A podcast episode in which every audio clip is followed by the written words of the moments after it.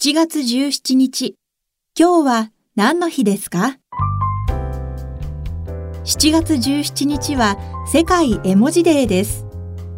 この絵文字とは、携帯電話のメールなどで使われる単語や心情を一つの絵で表すものです。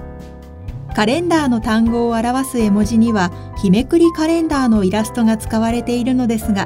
その日めくりカレンダーが7月17日であることから、この日が世界絵文字デーに制定されています。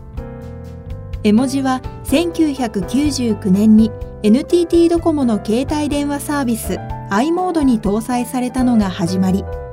2010年には国際的な文字コードであるユニコードに新たに追加されパソコンやスマートフォンでも利用できるようになりました。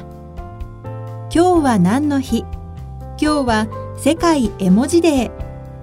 ナビゲーターは私、加藤綾乃が務めました。また明日、お耳にかかりましょう。